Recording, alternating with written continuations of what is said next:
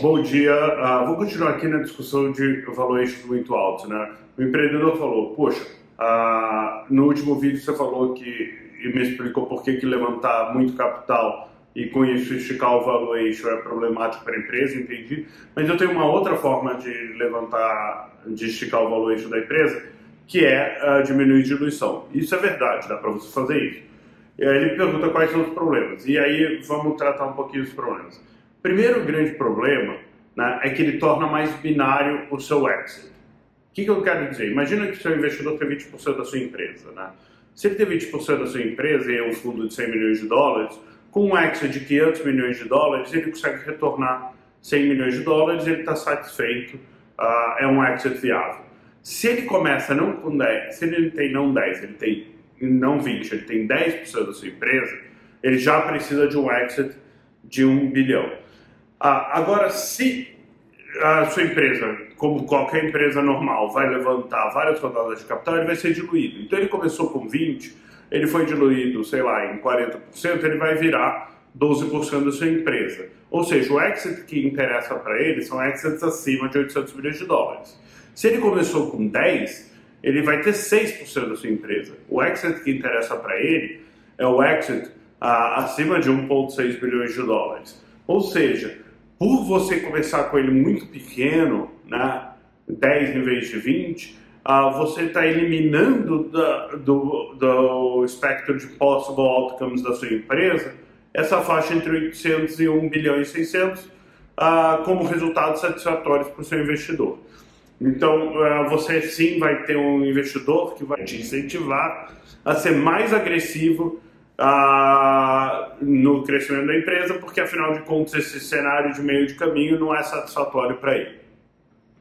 Do outro lado, você tem mais outros dois problemas relevantes. Um deles é quando o investidor tem muito pouco da sua empresa, ele olha e fala: putz, eu só consigo ter um resultado que é uh, significativo para o meu fundo se essa empresa valer 3, 4, 5 bilhões de dólares. Aí ele vai falar, putz, a probabilidade dessa empresa valer 3, 4, 5 bi é pequena. E aí ele passa a não alocar tempo para você. Ele, e, e você acaba perdendo suporte. Né? Eu vejo muito uh, empreendedor querendo fazer potluck deal, né? o que a gente chama o cara pega os 20% de diluição e divide em três fundos. Então, cada, cada fundo começa com 7%. Acaba que, em vez de ter suporte de três fundos, ele não tem suporte de nenhum, porque os fundos estão preocupados com as empresas onde eles têm 15%, 20%, 25% de participação, porque essas têm uma probabilidade muito maior de, ser, de serem relevantes para o futuro do fundo. Então, esse é um ponto super importante. Né? Quanto menor o seu investidor for, provavelmente menor vai ser a alocação de tempo dele para te suportar. Uh, e o último ponto, né, ele acaba sendo mais curto prazista, que é uh, o próximo round. Normalmente as empresas vão levantar um próximo round, né, uh, e, e, vamos pegar um caso numérico aqui para a gente testar e entender o impacto disso. Vamos assumir que o padrão de mercado seria, putz, a empresa tem 2 milhões de ARR, vai levantar 10 vezes de múltiplo, puta, 20 milhões de valuation, vai levantar 5, putz, ela vai tomar 25% de diluição. Tá fantástico. Um post-money de 20 milhões, a gente entende essa empresa.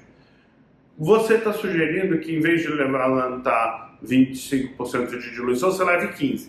Para levar 15% de diluição, levantando os mesmos 5 milhões, a gente está falando de um post-money de 33,3. Ah, ah, e ah, por enquanto, enquanto a gente está num round só, está tudo perfeito, não, é, essa coisa funciona. Aonde que começa a dar pau?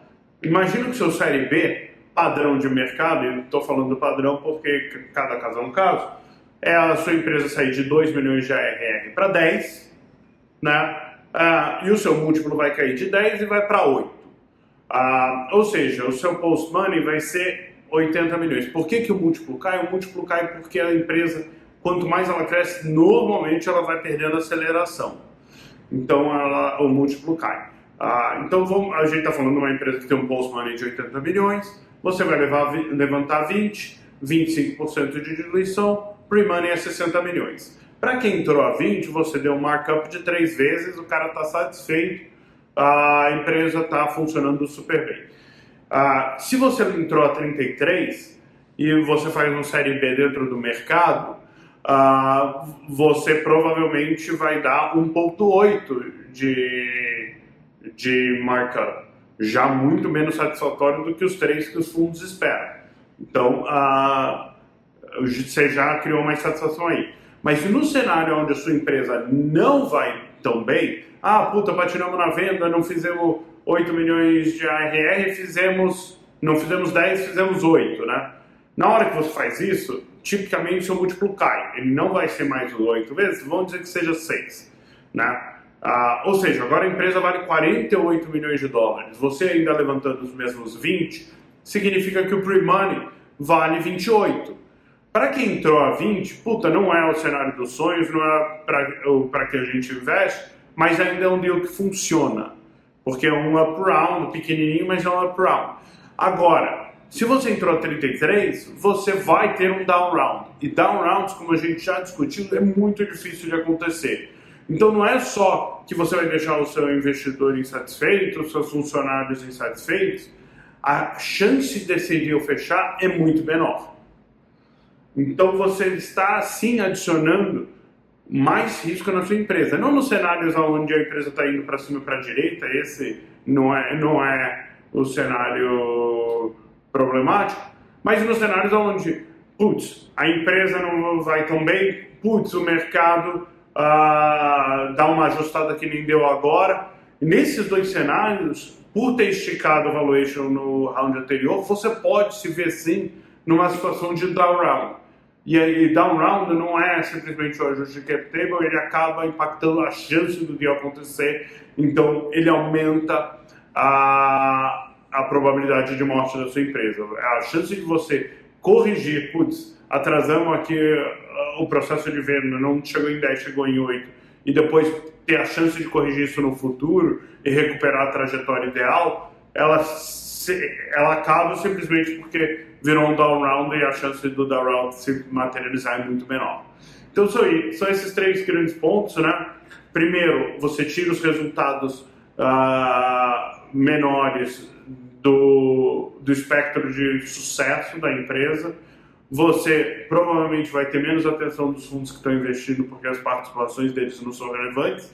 E principalmente no próximo round, você aumenta a chance de a empresa não indo super bem ou o mercado não indo super bem, você se, se vê encarando um down round que pode efetivamente matar a sua empresa.